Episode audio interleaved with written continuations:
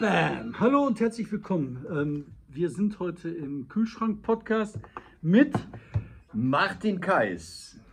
und David Schraben. Und wir sind wieder mal im Kühlschrank, weil das letzte Mal so wunderbar angekommen ist. Unser deutsches Ingenieurswissen, das nicht nur uns durch die Krise bringen wird, sondern auch diese Nation.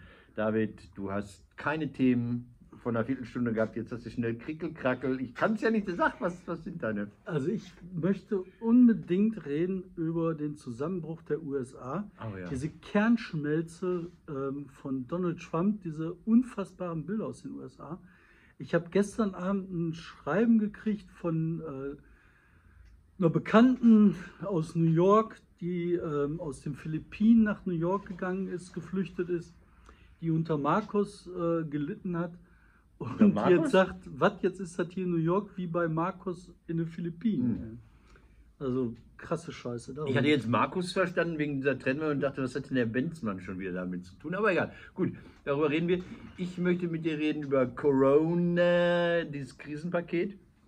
Ich werde ganz konkret dich fragen, was machst du mit den 600 Ocken, die du für deine Kinder bekommst? Okay, Ähm, ich möchte reden dann doch noch über Rezo. Rezo, gut. Da haben wir ja sehr unterschiedlich drauf reagiert. reagiert. Ähm, ich möchte reden über die Direktwahl zum Ruhrparlament. Wir sind ja schließlich hier im Ruhrgebiet. Und dann können wir noch kurz, kurz über Schalke reden und über die RAK. Sollen wir mit Schalke anfangen? Leichtes Thema. Okay, mach, mach Schalke. Schalke hat sich so, so unsäglich verhalten und blamiert bei den Fans. Da war ich sehr erschüttert, weil ich ähm, in meiner Filterblase tatsächlich auch ein paar Schalke-Fans habe. Und es geht darum, ähm, dass die Dauerkarteninhaber erstattet bekommen, nicht erstattet bekommen, Gutschein bekommen fürs nächste Jahr, Trikots in die Hand gedrückt bekommen, irgendwas. Und äh, viele der Fans sind ja auch total gut gesonnen und sagen, ja, okay, ist scheiße, ich will mein Geld nicht zurückerstattet bekommen. Es gibt welche, die haben nicht so viel Geld und die wurden sehr unwirsch vom Verein irgendwie behandelt und angeschrieben. Und du hättest dann quasi so eine, so eine Selbstauskunft, die irgendwas zwischen Schufa und ich möchte irgendwie beim IS Mitglied werden, äh, so, so alles beinhaltet. Und da, da gab es eine riesen, eine riesen Bohai drum darüber, dass Schalke sich so scheiße benommen hat Und wie ist der Boy ausgegangen? Dass Schalke sich entschuldigt hat und gesagt, okay, nee, dann jetzt ja, ihr habt ja irgendwie recht. Ähm, natürlich hat Schalke getroffen, weil die es als erstes gemacht haben und weil die einer der ärmeren Vereine sind anscheinend in der Bundesliga. Aber es geht zu Ende auch mit der Bundesliga, ne? Es geht zu Ende mit der Bundesliga, ähm, aber ich glaube mittlerweile die Corona-Lockungen greifen um sich. Ne? Du hast ja jetzt in Berlin die ganzen Typen gehabt, die sich im Schlauchboot gesetzt haben ne? und dann gesagt haben, okay, dann machen wir jetzt hier unser privates, persönliches äh, äh, Raven, Ja. Corona-Bade-Raven. Deswegen, vielleicht ist das auch so mit, den, mit der ganzen Bundesliga, dass sich das darüber auflöst. Aber wir haben ja demnächst, haben wir äh, heute, also Freitag, die Meldung, ähm, dass ab dem 15.06. die Kinder wieder in die Grundschule sollen. Jeden Tag. Ja, lassen wir uns mal überraschen. Also ich hoffe ja, das funktioniert alles und das geht gut aus und wir sehen ja auch, dass die Zeichen alle ganz gut stehen. Vielleicht haben wir Glück, vielleicht Rede- klappt es. Rede Sag mal, aber ich habe, ähm, du hast gerade ein paar Sachen gehabt, die finde ich echt spannend. Ähm, beim ersten, ne? ähm, ich habe jetzt so geschmiert, das kann ich nicht lesen. Antifa, nee, Afrika. Äh, Nein, hier, nee. grüne Krimme, hm. vor 600 für die Kinder, genau. für Ach die so, ja, 600 nein, nein, lass uns über das Corona-Paket reden. Also es gibt ähm, äh, 300 Euro für jedes Kind, das ihr unter das Volk bringen sollt. Ähm, ich sage nochmal, ähm, ich finde gut, dass es keine Autoprämie gibt. Das sieht die Gewerkschaft anders. Die IG Metall hat gesagt, SPD, ihr seid für immer tot. Wir reden mit euch kein Wort mehr. Und wenn ihr als Anhalter auf dem Weg zur Macht irgendwo am Seitenstreifen steht, dann kicken wir euch in den Graben. Also die IG Metall ist ja quasi die Fürsprecherin der Automobilindustrie, wo Matthias Wissmann nicht mehr da ist. Nachfolgerin, weiß ich gar nicht, sollte ja Gabriel werden, ist jemand anders geworden. Ähm, die bringen es nicht so. Also große Niederlage für die Automobilindustrie. Es gibt keine Abwrack- und Neukaufprämie. Ähm, es gibt Mehrwertsteuersenkungen, die ich ein bisschen merkwürdig finde, muss ich ganz ehrlich sagen. Also die Mehrwertsteuersenkung, ne, finde ich, ich habe auch als erstes gedacht, ja klar, dann wird der Snickers sofort den Preis geändert kriegen. Der wird nicht mehr 1 Euro kosten, sondern 98 Cent. Dann wird natürlich jeder seine Snickers umetikettieren. Ne? Oder im Buchladen, wie unser einer hier hat, ne? Hat das natürlich einen riesen Effekt auf die Endpreise, weil das nämlich Buchpreisbindung ist. Da darfst du überhaupt keinen Preis ändern. Das ist, Ich habe Also- das mal ausgerechnet, das ist schön, dass du das sagst. Ich habe dann bei, beim Aldi Frischkäse, also ich weiß gar nicht, was bei Aldi Frischkäse kostet. Ich habe mal angenommen, der kostet 1,49. Das sind ja 7% auf 5. Das sind ja 107 zu 105. Man muss das ja nochmal genauer rechnen. Da würde dann kosten 1,46, 1,20. Das heißt also, er würde bei 1,47 landen. Dafür wird Mm. Aldi jeden Käse umetikettieren. Die zwei Nee, die müssen ja nicht umetikettieren, die müssen ja nur ihr Warensystem umändern. Die, die, die haben ja keine Etiketten mehr, die haben an, an, der, an, der, an den Regalen welche. Erstmal äh, denken die, dass ja immer nur ein Teil der Ersparnis weitergegeben wird. Im Lebensmittelbereich ist die Situation nochmal anders, da sind die Margen ja minimal.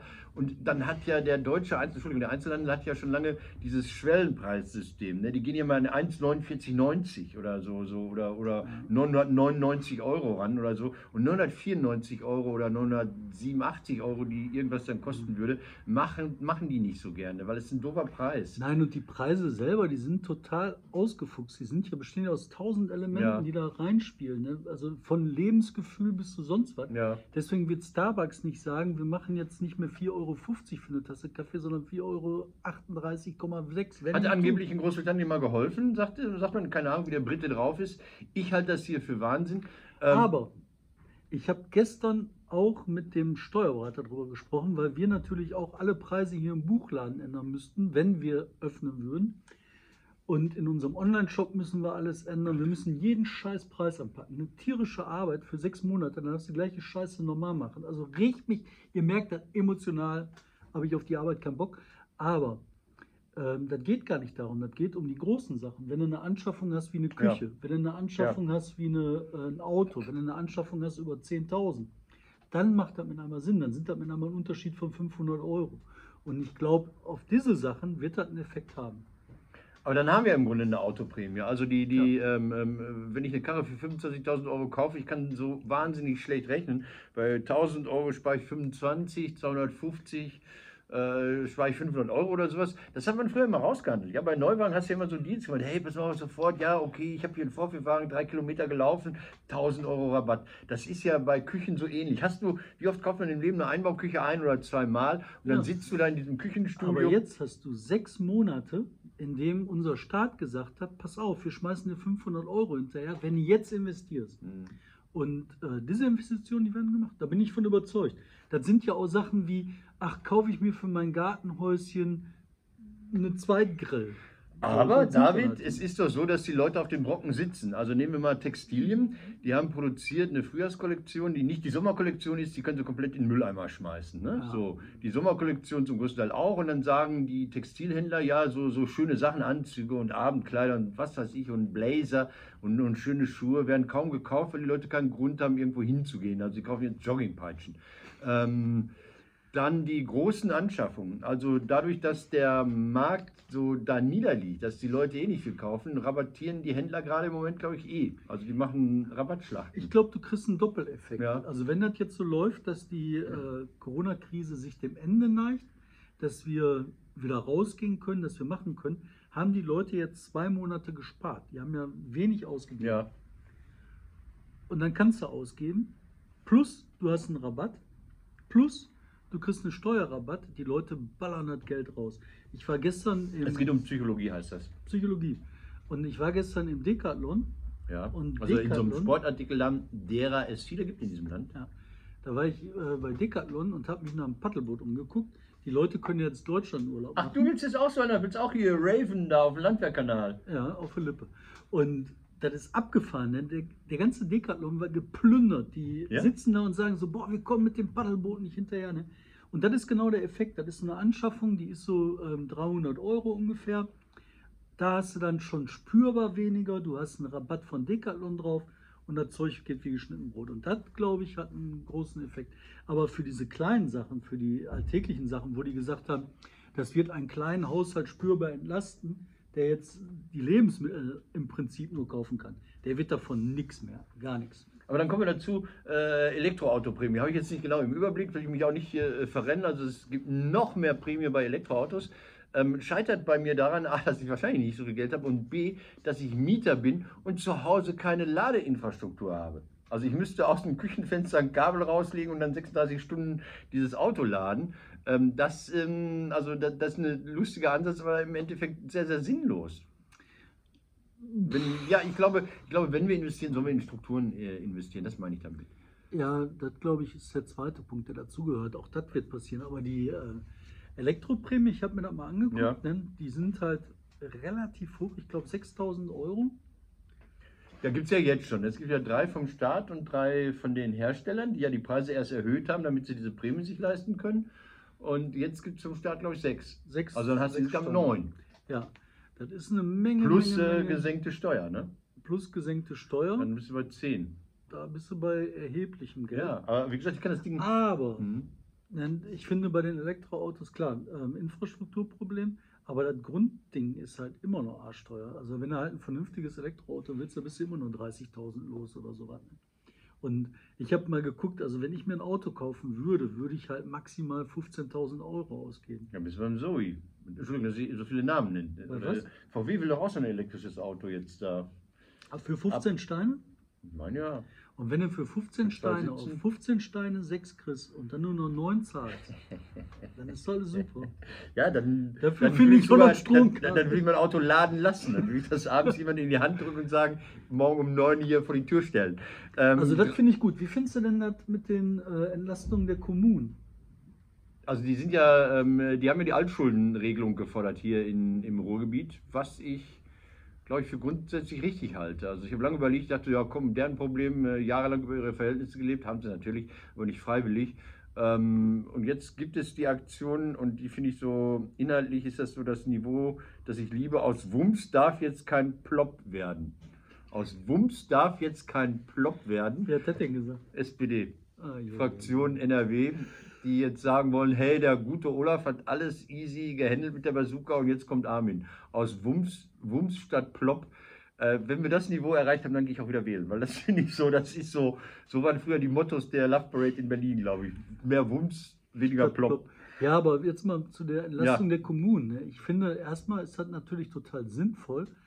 Zweite ist, ne, äh, wenn die ihre strukturellen Probleme nicht in den Griff kriegen, dann ändert das überhaupt nichts. Das Ja. führt halt nur dazu, dass sie wieder Geld verknallen. Ja. Ich weiß nicht, ich muss mich überraschen lassen. Damit sind wir eigentlich schon beim Nee, nächsten nee, nee, Thema, nee, weil das ist nämlich Nein, äh, nein, nein, die Regionalwahl. Nicht wegrennen, nicht wegrennen. Nein, David, du sollst nicht wegrennen. Erstens, Konnexi ja, erstens der Konnektivitätsprinzip schon seit Seite 600 Jahren gefordert. Immer wer bestellt, soll auch bezahlen. Nee, Ich war bei den 300 Euro. Okay. Was machst du mit 300 Euro? Paddelboot, Zweitpaddelboot. Nein, ist doch totaler Kuckuck. Aus Sparbuch. Ach, der wird doch vom. Freibetrag abgezogen, du Nase, weißt Was? du, Schellenpack. Was wieder? Vom Freibetrag abgezogen.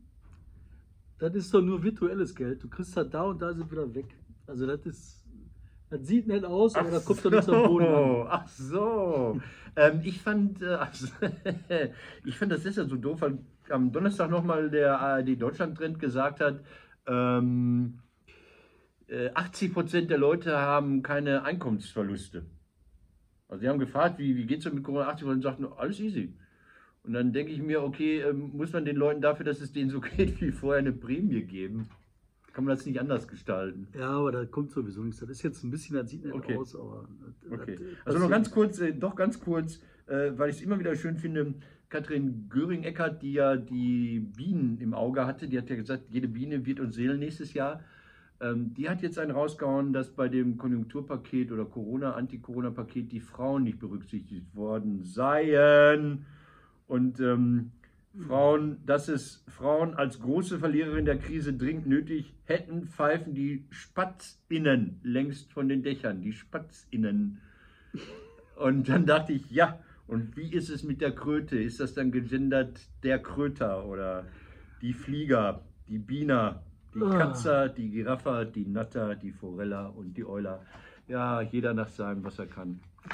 Das was machen wir? Willst du, willst du dir USA aufsparen als Höhepunkt? Wolltest du Nein, ich will über die USA reden, aber ich wollte eigentlich gerade über das, die Ruhrwahl reden, Machen weil wir. nämlich dieses, dieses Konjunkturpaket, das hat halt in meinen Augen unmittelbar mit dem ganzen Ruhrwahl-Dingen zu tun. Ja, jetzt habe ich natürlich aber das sehr, Wichtigste. sehr, sehr direkt, weil du musst, um die Städte dauerhaft aus der Krise rauszukriegen, aus diesen Finanzkrisen, musst du halt hinkriegen, dass halt Aufgaben zusammengeführt werden. Das sage ich seit ungefähr 60 Jahren, würde ich denken. Du auch, ne? Und das ist die Angst, das ist die Angst anscheinend der Außenstehenden. Ich habe das jetzt nochmal nachgelesen in so einem Buch, was ich heute zugeschickt bekommen habe. Also die, die ganzen umliegenden Dörfer im Münsterland und im Sauerland und im Siegerland und im Rheinland, die sagen, na, wenn der RVR so stark wird, oh, oh, oh, was bleibt dann für uns? Ähm, äh, die hatten Angst, dass, der, dass das Revierparlament, das Ruhrparlament, was ja eigentlich nur, wie heißt das Ding? Äh, Das, das heißt Verbandsversammlung. Das ist immer so be- beschönigt, wenn man sagt, das Ruhrparlament. Äh, Die hatten Angst, dass das zu viele ähm, Kompetenzen an sich zieht. Ich finde, das sollen die ruhig machen. Die haben jetzt die Kampagne vorgestellt am 13. September, was total interessant ist. Ich habe nicht drüber nachgedacht, David. Wir haben am 13. September 4,1 Millionen Erstwähler. Geil, ne? Ey, ich glaube, mein Sohn darf wählen. 16. Irre. Da muss ich dem die Stimme abnehmen. Dann kann ich Briefwahl Ja, die machen- nee, die machen ich mach Briefwahl. Wir machen in der ganzen Straße zusammen über die Stimmen und dann stimme ich ab. Ja, mm, also es gibt auch eine Junior-Wahlaktion, das ist was für eure Redaktion für, für Salon 5 vielleicht, oder Salon Ja. 5, Entschuldigung. Ja, super, die machen, machen wir. Die machen so eine Junior-Wahl in Schulen, aber warum sollte das mal nicht im Bottrop irgendwie jemand in die Hand nehmen, der es kann? Also die haben ihre Kampagne vorgestellt, äh, Hofenjürgen, Josef, ne? Ja. äh, der CDU-Chef des, äh, der Verbandsversammlung, der ja durch diesen komischen Zufall, das ist jetzt eine lange Geschichte, aber durch unglückliche Umstände hat die CDU eine virtuelle Mehrheit in dieser Verbandsversammlung, der wird diesen Job wahrscheinlich loswerden. Der war da mit Corona-Geist Netthöfel, wie ich sie jetzt genannt habe. Äh, irgendein Verbandsabteilungsleiter und mit Thorsten Krüger. Die haben gesagt, wir machen das, wir wollen, dass ihr wählt. ähm, Das wird eine tolle Sache. Die haben sich aber, die haben sich, ähm, die haben sich was, was einen richtig schönen Fauxpas geleistet. Ich halte das Ding jetzt erstmal in die Kamera. Ich hoffe, dass das scharf zu lesen ist. Und dann lese ich das vor. Da heißt es, endlich das ganze Ruhrgebiet aufs Kreuz legen. Das meinen die doch nicht wirklich, oder? Also aufs Kreuz legen, die Synonyme könnte ich euch sonst vorlesen. Aufs Kreuz legen heißt verarschen, abziehen, umnieten oder sonst irgendwas. Die haben was anderes gemeint, aber es ist halt eine Agentur aus Berlin oder Hamburg macht. Ja. Ähm, ich freue mich auf die Wahl. Ich hoffe, dass Ihnen das da gelingt, da, da was draus zu machen. Ähm, das ist so ein Mitwahleffekt. Ne? Wir werden viele Leute da haben am 13. September, die gar nicht wissen, worum es geht. Die dann in einigen Städten wählen, die in größeren Städten wie Bottrop, da wählen die den Oberbürgermeister, den Stadtrat, die Bezirksversammlung, äh, eventuell noch den Integrationsbeirat und dann noch äh, den RVR. Ähm, in so kleinen kreisangehörigen Städten Bürgermeister, Stadtrat, Landrat, Kreistag, äh, Integrationsbeirat, wenn du Glück hast, plus irgendwie die RVR-Verbandsversammlung. Aber es ist in Ordnung. Ich glaube, das wird einen Mit Mitwahleffekt geben. Sollen sie machen, weil ich glaube, wenn sie alleine antreten müssten, hätten sie bei weitem nicht so gute Ergebnisse. Ähm, ich habe noch ein schönes Buch bekommen. Ich habe ein Buch bekommen, 2,5% Hürde gibt es übrigens. Also das heißt, wenn ihr jetzt noch schnell irgendwie äh, eine Wählerinitiative gründet, dann könnt ihr da äh, noch registrieren. Man braucht nicht sehr, sehr viele Stützungsunterschriften. Ich habe mich sehr gewundert. Ich glaube, 150 Unterschriften reichen, um bei der Wahl dabei sein zu können. Ähm, das Ganze ist eine Listenwahl. Das heißt, du musst auch noch nicht mal in jedem Stadtbezirk irgendwie einen eigenen Kandidatin haben, einen eigenen Kandidaten haben. Liste reicht. Ähm, was interessant ist, ist, ähm, das waren ja früher so, es gab diese Verbandsversammlung, daneben gab es dieses Schattengremium, diese Oberbürgermeister und, und Landräte, die sich getroffen haben und dann gesagt haben, wollen wir nicht und dann wurde es nicht gemacht. Die werden wohl ähm, innerhalb dieses äh, Gefüges ein bisschen entmachtet. Das führt zumindest bei der SPD, bei der CDU weiß ich es nicht, dazu, dass so prominente Leute auf einmal in die Verbandsversammlung wollen. Das Frank Duda, also der Oberbürgermeister von Herne, der will sich jetzt wählen lassen. Der will in der, der Liste der SPD weit vorne. Michael Hübner, der Landrat werden möchte im Kreis Recklinghausen, ebenso. Ja, und dann habe ich ein Buch geschickt bekommen und du nicht, oder vielleicht du auch. Es macht heute Bim Bom und der Briefträger hier diesen Silberschnitt, 100 Jahre Boah. RVR äh, von den üblichen Verdächtigen. Ich gebe sie gleich rüber. Ja, Ähm, und weißt du, was das Schöne ist? Das ist wieder RVR. Die haben das Ding konzipiert vor etwa anderthalb Jahren. Es sind zwei Aufsätze drin von Martin Tönnes. ja, sind nicht mehr gestrichen. Also Martin Tönnes, für die, die nicht wissen, ist jemand, der mit Schimpf und Schande aus dem Amt gejagt wurde im Dezember. Der mal sowas wie äh, Mikado-Präsident war, also Planungsdezernent, der das alles nicht so richtig hinbekommen hat. Und er hat hier zwei Aufsätze drin, wo er nochmal schreibt, wie toll das alles ist, wenn er das macht. Ähm, Interessant dabei ist, das ist so ein alte weiße Männer. Also ich bin ja hier der alte, er ist ja ein mittelalte weiße Mann. Ähm, das ist ein altes weißes Männerprojekt. Da sind 39 Autorinnen und Autoren, zwei Drittel sind Männer und die Männer heißen immer Thorsten und Heinz. Also ähm, da muss sich der RVR auch noch ein bisschen Mühe geben. Und wenn man so ein Buch äh, rausbringt, dann will man das nicht verkaufen, weil auf dem Klappentext, ich lese jetzt mal den Klappentext Nein. vor und wenn ihr, wenn ihr den Satz überlebt, seid ihr prima. Nein. Also, ähm, entstanden ist ein Programm- und Zukunftsbuch, das Geschichte, Strategie und Governance äh, des Regionalverbandes Ruhr als Netzwerksorganisation regionaler Steuerung dokumentiert.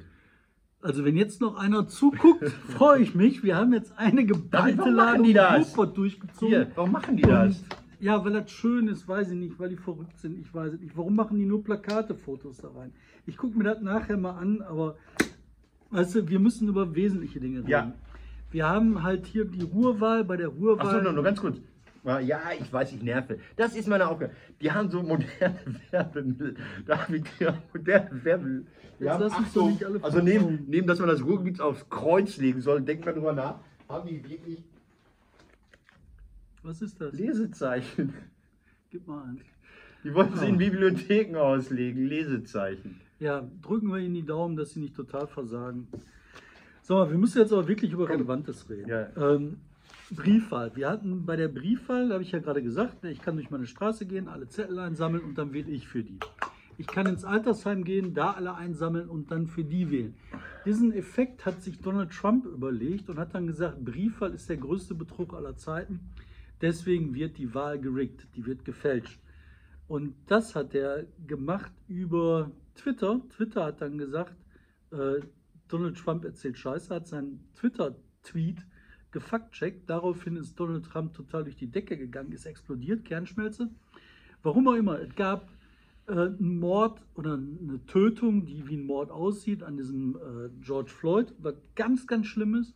Einen dokumentierten Mord, den jeder gesehen hat. Unruhen, Gott weiß was, Brandschatzung, Polizei auf Straße, Streit in den USA wie sonst was. Habt ihr eine Bibel hier? Donald Trump äh, äh, ärgert sich über Twitter und dann regt er sich über Twitter Twitter so auf, dass er ein Twitter-Gesetz macht, der amerikanische Präsident. Also völlig außer Rand und Band, Gehirnschmelze, der Typ ist nur noch verschmort im Kopf. Ähm, und jetzt, das macht mir langsam Angst. Mhm. Ich bin dann auf der einen Seite unheimlich stolz auf die Angela Merkel, dass sie gesagt hat, sie fährt nicht zum G7. Das war doch cool, ne? Ja, Aber da war, pass auf, das war der erste Sieg seit langem gegen diesen Mann. Die hat gesagt, ich komme nicht zu deiner G7, G8, G9 oder was, ich bin ja nicht wahnsinnig. Und normalerweise hätte er gesagt, ich bombardiere Deutschland.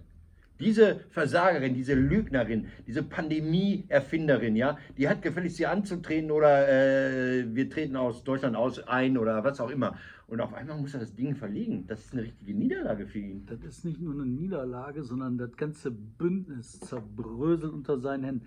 Und dann siehst du halt, wie der, der Donald Trump ist ja der Oberkommandierende der US-Streitkräfte. Der sitzt dann in seinem Weißen Haus, der geht ohne Scheiß in den Bunker, ruft dann das Militär zu seinem Amtssitz, sagt so, ihr müsst mich vor der Antifa beschützen, lässt seine Streitkräfte, seine Polizisten die Straße freiknüppeln, damit er eine Bibel ins, ins, in die Kamera halten kann. Dieser Typ ist Oberkommandierender der Streitkräfte und droht damit, die Streitkräfte im Inland einzusetzen. Der sagt den Amis, pass auf, also übersetzt, Angela Merkel wird sagen, okay, die Bundeswehr wird jetzt einmarschieren können in München, Frankfurt, Berlin. Meine Truppen werden alles niederknüppeln und die Antifa erschießen. Das ungefähr hat er gesagt auf Englisch. Krasse Scheiße. Und dann schreibt der, der Joint Chief of Staffs, also der Big Boss von, von den Truppen, der macht dann Befehl an alle Truppenteile. Da steht dann drin, wir, die amerikanischen Truppen, haben auf die Verfassung geschworen. Wir schützen unsere Leute. Wir haben uns nur dran zu halten, was in der Verfassung steht. Und in diesem Sinne sagt alle, die Gouverneure und die Nationalgarde machen so Sachen, nicht wir. Ist, ist die, Krasse sind, Scheiße. sind die USA quasi schon im Bürgerkrieg? Also für mich wird das so aussehen wie Ankündigung eines Putsches. Also ich meine, Mhm. wenn der Trump jetzt befehlen würde, Leute marschiert, schießt die Leute nieder, Mhm. dann hat der Joint Chief of Staff gesagt, in diesem Falle drehen wir unsere Waffen um. Kann man den vielleicht Also nochmal in den Bunker schicken und dann den Schlüssel wegschmeißen? Äh, Oder man, man macht das mit dem Telefon so. Was sagen Sie? Was sagen Sie? Ich höre nichts, ich höre nichts. Schlechte Verbindung. Wo sind Sie? Wo sind Sie? Im Bunker. Ja, aber es ist, es ist erschütternd. Ne? Wir, wir sehen das und ich, ich sehe so bei Facebook große USA-Verteidiger, also Ähm, ne, ich nenne ja Horst Kleuser, lange Korrespondent in Washington gewesen für den WDR, Ja, der ein absoluter Transatlantiker ist, der, der einfach nur noch erschüttert ist und sagte, das ist jetzt auch nicht mehr mein, mein, mein Land. Ja, komm, wir sind dran. Ich bin auch Transatlantiker. Ich finde das auch wichtig. Das ist Ja. das wichtigste Bündnis der Freiheit, was es gibt. Und was mich halt optimistisch stimmt, woanders würden diese Typen, die Macht haben, wie Mao sagte, ne, Macht kommt aus den Gewehrläufen, die Typen sagen, nein, wir haben eine Verfassung, was wir machen, steht da drin. Und da steht nicht drin, dass Trump uns hier als Bürgerkriegseinheiten durch die Gegend schicken darf. Fand ich super spannend. Dann die Polizisten. Trump sagt, äh, ihr müsst Härte zeigen, alle wegknüppeln. Und dann sagen die Polizisten in vielen amerikanischen Staaten so, okay, dann solidarisieren wir uns jetzt erstmal mit den Oh ja. Protestierenden. Weißt du, das ist halt nicht ein einheitliches, monolithisches Land, wo Trump zu sagen hat. Und Ja, es wird die. Wahlen geben und die Wahlen werden die Wahrheit zeigen. Und ehrlich gesagt kann ich mir nicht vorstellen, dass der Horst dieses äh, Fritten-Toupet irgendwas gewinnt. Ey. Und Lass uns fand mal das- über den, den, den, den Rassismus und die, die Kundgebung dann Ja. reden. Fand ich, danke für das, was du gesagt hast. Das hat mich jetzt ähm, sehr überzeugt. Ähm, George Floyd ähm, wurde getötet, also Mord wissen wir nicht und so. Ne? Das ist ein eindeutig rassistischer Übergriff und die Afroamerikaner, wenn die immer noch so heißen, ich finde es ein bisschen komisch, ah, Afroamerikaner, nicht ja, Afroamerikaner, ähm, ich finde ein bisschen komisch. Da gibt es ja so viel Bullshit, der dann erzählt wird. Die AfD sagt, ja, das siehst du, wenn Leute einwandern, was daraus wird. Alte Scheiße, was für ein ekelhafter Dreck. Ja. Bild, kommen wir gleich noch drauf, hat dann äh, festgestellt, der Mann hatte Corona. Also Worten, wäre eh bald gestorben, ne? wissen wir. Und ähm, es, was, was, was mich sehr, sehr positiv stimmt, ist, dass auch, auch in Deutschland jetzt was passiert, äh, was letztes, vorletztes Jahr bei dieser MeToo mit dem TWO-Tu geschrieben von Ali Jani aus der Essener Innenstadt Ja. nicht so gefunkt hat. Es gibt eine große, breite, von mir aus gerne oberflächliche äh, antirassistische Bewegung. Also jetzt am Samstag, heute Nachmittag in vielen Städten Deutschlands eine große Demo. Ähm, Leute sollen kein Blackfacing machen, aber schwarze T-Shirts anziehen. Ähm, Caroline Kebekus in ihrer wunderbaren Sendung am Donnerstagabend, dem ersten, hat äh, 8 Minuten 46 äh, Menschen äh, mit dunkler Haut in Deutschland den Platz freigeräumt, um mal über Rassismus zu reden, was man alles erlebt. Dass, dass ein Pfleger sagt, nee, ich möchte nicht so gerne anpacken ihre Haut und richtig widerliche, ekelhafte Sachen. Ähm, und ich frage mich, ob das, ob, das, ob das aufgeht. Also so Rassismus ist für mich, wird, wird, je länger ich drüber nachdenke, desto komplizierter wird es, weil ähm, Leute, die betroffen sind, die sagen, pass auf, du kannst ja gar nicht drüber reden, weil du so außen bist. Also ist vieles gut gemeint, du als weißer Europäer, Mann, Frau, keine Ahnung. Ähm, aber wir, wir haben es in uns, wir haben es in uns, wir erleben es jeden Tag und es ist so furchtbar. Ist, ist das okay? Ist das, ist das ein Strohfeuer, was am, heute am Nachmittag passieren wird? Ich weiß nicht, ich finde, äh, die Lösungen sind halt sehr schwierig, ne? weil die Lösung ist nicht so, so, wir machen das jetzt anders und es funktioniert. Das ist nicht so peng, sondern äh, was dahinter steckt, ist ja am Ende ein riesenlanger, sehr steiniger Weg, ein, ein Prozess. Jeder Aladdin, der hat da ein wunderbares Buch drüber geschrieben, der Integrationsparadox. Das ist halt, ähm, das ist halt nicht zu lösen durch äh, wir sind alle lieb, sondern das ist halt Streit. Das ist halt, wir müssen uns ein Stück vom Kuchen nehmen. Und das ist natürlich, wenn einer sich ein Stück vom Kuchen nimmt, kriegt er auch Gegenwind. Ne? Das heißt, natürlich hast du Konflikte, die ausgelebt werden müssen, ausdiskutiert werden müssen. Deswegen finde ich das extrem schwierig. Und dann einfach zu sagen, so, ja, da müssen jetzt äh, mehr Leute, Kinder von Einwanderern in die Polizei. Ja, stimmt. Natürlich müssen mehr Menschen in den. Das äh, habe ich vor den 20 Jahren schon gesagt, vor Da 30 muss Jahren, ja. Alles deutlicher Klar. abgebildet werden. Aber es geht nicht darum, das deutlicher abzubilden, sondern es geht eigentlich darum, das zu normalisieren. Und Mhm. das ist halt der entscheidende Faktor. Wenn man halt am Ende nur sagt, wir machen Quoten für alles, also Quote Mann-Frau, Quote homosexuell, nicht homosexuell, Transgender. Ja, dann hast du in Quote jeder, Entschuldigung, du in jeder, in jeder ist denn- Talkshow, in jeder Talkshow hast du dann 80 Leute sitzen. Ja, und Damit was ein- ist, denn, was ist denn zum Beispiel an jemand mit Migrationshintergrund? Ist dann einer, der türkischen Migrationshintergrund ist, hier in der zweiten Generation ist, besser oder anders als einer, der marokkanischen Migrationshintergrund Ja. hat, lateinamerikanischen Migrationshintergrund, spanischen Migrationshintergrund? Ich habe holländischen Migrationshintergrund, bin ich dann ganz raus. Ähm, hier die Rassismuserfahrungen. Ne? Ich finde das auch total wichtig, dass die ähm, Erfahrungen geteilt sind und dass man auch sich darüber klar macht, was bedeutet das. Aber ich finde, ähm, diese Erfahrung zu machen, man ist fremd, da hat halt vieles seinen Ursprung. Und erst indem man sich das Fremde normalisiert, zu eigen macht, als Bestandteil seiner Umgebungen, dann wird es normal.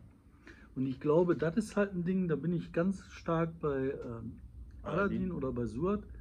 Ähm, das ist halt ein langer Weg und da muss man halt viel Streit aushalten und viel Streit führen und viel Streit wagen. Aber gibt es eine Sehnsucht nach Identität, äh, die jetzt ja. Äh, befriedigt werden kann, ohne zu den Identitären zu kommen? Also wenn Gesellschaften sagen, wir wollen Zusammenhalt haben, ja, über Konflikte, die jetzt kreuz und quer gehen, über Geschlechter gehen, über Klassen gehen, über, über, über Abstammung gehen und so weiter und so fort. Wir müssen eine Idee davon haben, was die Gesellschaft, in der wir agieren, ist. Also die Deutsche, wenn es sie gibt, ja. ja. also was ist Deutschland, alte doofe Frage. Aber wenn Sie sagen, es gibt eine Konstitution, die sagt, es gibt eine Verfassung für Deutschland und wählen darf, wer in Deutschland ist und pipapo, ähm, und wir grenzen uns ab gegenüber Weißrussland, den Niederlanden oder sonst wie. Ja. In dem Moment, wo ich Identität beanspruche, beanspruche ich doch immer Unterschiedlichkeit. Und wie komme ich da, da raus? Ähm, ich glaube, die Hauptkonfliktlinie muss man sich in den Kopf führen. Die Hauptkonfliktlinie ist halt nicht meine Hauptfarbe. Die Hauptkonfliktlinie ist nicht äh, die Abstammungsurkunde meines Großvaters mütterlicherseits. Ja. Die Identität ist nicht, ähm, was weiß ich, das, worum es geht, ist offene Gesellschaft, geschlossene Gesellschaft. Bin ich für eine offene Gesellschaft, die integriert, die offen, jedem offen steht, die Chancen ermöglicht, oder bin ich für eine Gesellschaft, die Hürden aufbaut und behindert? Und das ist halt das Ding. Und dann hast du halt auch gleichzeitig ganz viele andere Sachen mitgeregelt. Dann hast du halt die ganzen Leute mit Behinderung, mhm. weißt du, die dann bei so einem Scheiß immer hinten rüberfallen. Um die geht es auch. Und die kriegst du halt mit einer offenen Gesellschaft rein. Und das ist die Hauptkonfliktlinie. Und die anderen Sachen, das sind Nebenkonflikte, ja gut, die treißt aus, aber die die Auseinandersetzung, die wir bestehen müssen, ist die um die offene Gesellschaft. Aber guck mal, wenn wir so eine Kleinigkeit nehmen, wie 100 Jahre RVR, ja? ja. Äh, zwei Drittel der Autoren sind Männer äh, äh, mit dem Namen Horst. So, äh, wie viele sind denn davon polnischer Abstammung? Wahrscheinlich wenige, also äh, relativ wenige auch. Sag mal, ja, ich meine, ich, die haben ja mal in Bottrop die Polen gezählt, da haben sie 300 gefunden. Wie sie die gefunden haben, ist mir auch völlig schleierhaft. Ja, aber das, das, das sind so Probleme. Und nein, es gibt, äh, wenn wir bei Vielfalt sind, es gab so eine, so eine äh, Debatte um, wie viele Frauen in Talkshows auftauchen. In Talkshows seien zu wenige Frauen als Expertin oder so. Ne? Dann dachte ich, ja, ja, jetzt zählt er, Achtung, David Schraven zählt. Baranowski. Den lassen wir gelten als. Ja, als Gelsenkirchener ist er ja per se polnischstämmig. Ja. Zöpe. Zöpel, ja? Ja, sicher. Zöpelowski. Und Rayon kann alles sein, ne?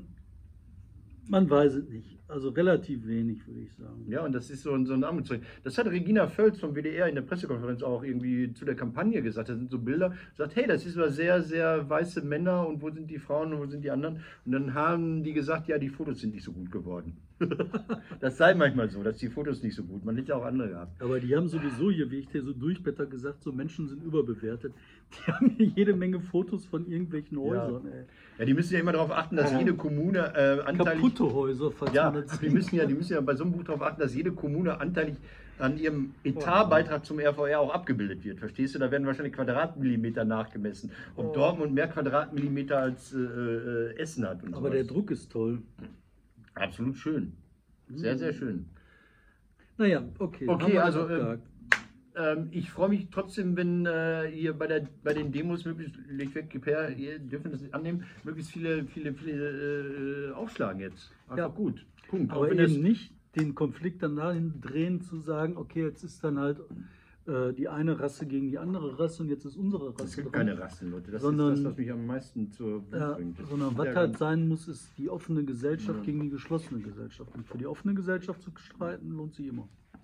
Lass uns über Kollegen Rezo reden, über die ähm, äh, Zerstörung der Presse. Also Rezo, der berühmte YouTuber, der immer so ein bisschen belächelt von oben herab und dann trotzdem mit Preisen überhäuft wird, wegen der blauen Haare, weil er ein Jugendlicher ist, der er nicht ist, der Mann ist 27. Der hat letztes Jahr, kurz vor der Europawahl, dieses berühmte Video, die Zerstörung der CDU gemacht.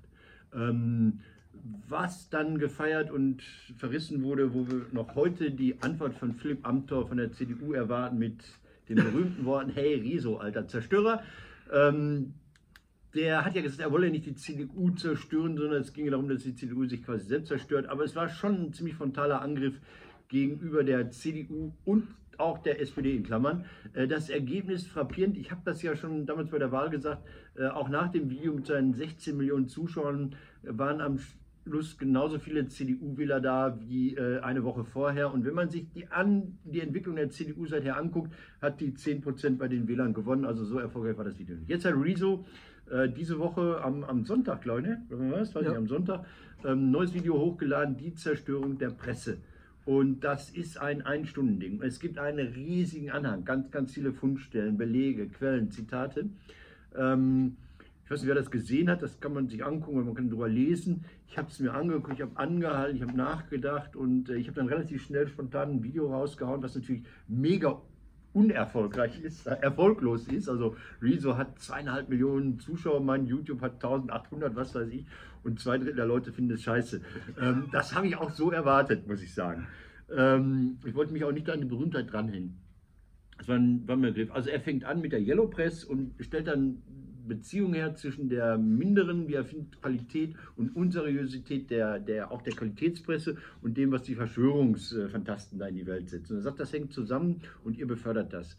Äh, ein Gedanke, der jetzt so scheiße nicht ist, aber ich fand, ähm, Rezo hat an vielen Stellen nicht das geleistet, was er leisten müsste. Es gibt zum Beispiel eine Antwort von der Berliner Zeitung, die auch angegriffen wurde. Er hat so einen Seriositätsindex äh, erschaffen. Er hat gesagt, ich habe Ahnung von mir selbst, ich bin Profi für mich selbst. Und guck mal die Nachrichten, die über mich verbreitet wurden, an. Und hat gesagt, zwei Drittel der Meldungen in der FAZ waren Falschbehauptungen. Nicht Fehler, sondern Falschbehauptungen, was ja schon eine Wertung ist. Und in der Bild waren es komischerweise noch weniger. Also das heißt, nach diesem Index sei die Bild dann äh, seriöser als die FAZ.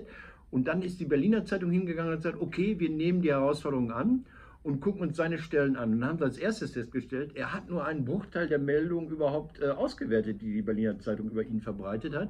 Also es waren halt nicht 10, sondern sagen wir mal 150. Und äh, wenn man sich diese 150 anguckt, sind da, ist die Fehlerquote wesentlich geringer. Das war das Erste. Und das Zweite sagt, gucken wir uns das im Einzelnen mal an. Und dann haben sie festgestellt, dass Rezo A teilweise falsch zitiert hat und B äh, äh, Meinung nicht von Meldung unterschreiben kon unterscheiden konnte. Wenn ein Kommentar sagt, Rezo ist ein Idiot oder sowas, oder ich halte ihn für einen Idioten, ist das keine Meldung. Und deshalb ist er da sehr angegriffen worden. Nevertheless, gute Sache, aber, und jetzt, was mir sehr leid tut, ist, ähm, dass der Rezo jetzt äh, mit äh, Panikattacken behaftet, also die Woche ausgefallen ist. Das, das ist nicht schön, wenn sich einer so exponiert. Ja, man, ich habe mich gewundert, weil überhaupt nichts kam. Also es gab keine Interviews, keine Stellungnahmen, keine weiteren Reaction-Videos. Also, und dann hat er jetzt äh, am Donnerstagabend gepostet, hey Leute, mir geht's richtig scheiße, ich habe Panikattacken gehabt, aber es ist, ich habe es im Griff. Und das tut mir leid, das tut mir leid, wenn jemand sich so, so reinhängt, wenn er sich da selbst überfordert. Ey. Scheiße. Wieso selbst, also echt? Mhm. Also das ist totaler Scheiß. Also ich fand. Also Hast du es ganz geguckt? Nein. Ja. Die, ich finde, das ist schon, ist schon okay. Ich meine, was halt gut ist, weißt du, einer nimmt halt diese ganze Pressewesen ernst, einer mhm. setzt sich damit auseinander, ne? finde ich super. Ja. Und das ist doch wie immer im Leben, weißt du, wer hat denn die Perfektion gegessen? Keiner. Ne, das Einzige, was perfekt ist, sind Atomkraftwerke. Der ganze Rest hat immer Fehler und geht irgendwann mal kaputt und funktioniert nicht. Ne?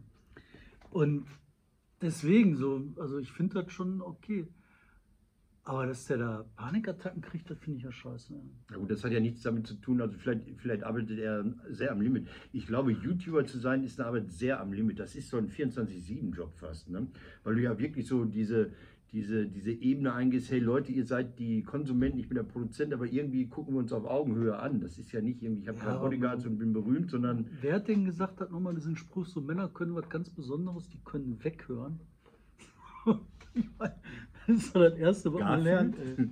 So einfach nicht zuhören. Aber, aber äh, das ist das Persönliche. Ne? Das, mhm. das tut mir ja echt, das soll nicht sein. Aber zu dem, zu dem Video selber, ne, ich finde das halt total schön, dass der halt so was aufgreift, diskutiert mhm. und damit auch eine Diskussion in Gruppen reinträgt, ähm, junge Menschen, Menschen, die die nächste Generation bilden müssen. Mhm. Und äh, diesen, diesen Flammengedanken der Demokratie Geil, ne? äh, über die nächsten 50 Jahre ja. tragen müssen. Ne? Weißt du, wir beide, wir schaffen nur 10, 15, 20 Jahre. Ne? Und dann haben wir keinen Bock mehr und gehen nur noch an. Ne? Ja, Rezo Aber- sollte unbedingt mal bei Salon 5 aufschlagen. Also liebe Jungs in Bottrop und Mädels in Bottrop, darf man Mädels sagen, also liebe junge Ja. Menschen in Bottrop, die ihr euch da auch um die Demokratie kümmert und über die journalistische Bearbeitung der Demokratie, selbst wenn man mit Rezo zusammen macht, er was. Wollte ich nur sagen. Ja. Also alles Gute, Herr Rezo in Aachen. Und jetzt zwei Sachen noch. Schalke habe ich gesprochen. Ja. Ähm, einer meiner Lieblingsmeldungen aus der Abteilung Bundes ist, dass das Friedensdorf in Oberhausen sich darüber beschwert, dass die Qualität der Sachspenden sehr zu wünschen übrig lässt. Hast du das gehört? Alter, die haben wohl irgendwie Container und sagen, sie finden, Achtung, sie nicht gucken, was ist, nicht Gag wegnehmen. Sie finden in ihren Containern, Achtung, Fleischabfälle, Munition und Pornosammlungen auf VHS-Kassetten. ja, das ist natürlich scheiße. VHS, Leute, spendet DVDs, wenn ihr schon DVD. meint. Und ganz kurz, nee, noch, noch bist du mit dem Buchtipp, gehen wir raus. Äh, die Rack-Stiftung hat wieder bilanziert und die Rack-Stiftung hat gesagt, hey, wir haben wieder Kohle gemacht ohne Ende.